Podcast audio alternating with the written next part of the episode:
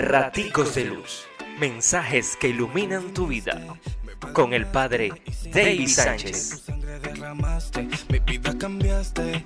Hola, hola, hoy es viernes y el cuerpo lo sabe, pero nos encontramos con un Jesús de Nazaret que sigue retándonos a marcar la diferencia. Es que ahora nos invita a ser astutos y desconfiados pero algunos no lo han entendido y se quedaron con el hecho de ser víboras y otros con ser palomas. No, ser astutos y desconfiados. El Señor lo que quiere es alertarnos para que sepamos cómo defendernos ante las realidades contrarias al Evangelio. Te invito a leer el Evangelio según San Mateo 10, 16, 23. Dios te bendice, pórtate bien, es una orden.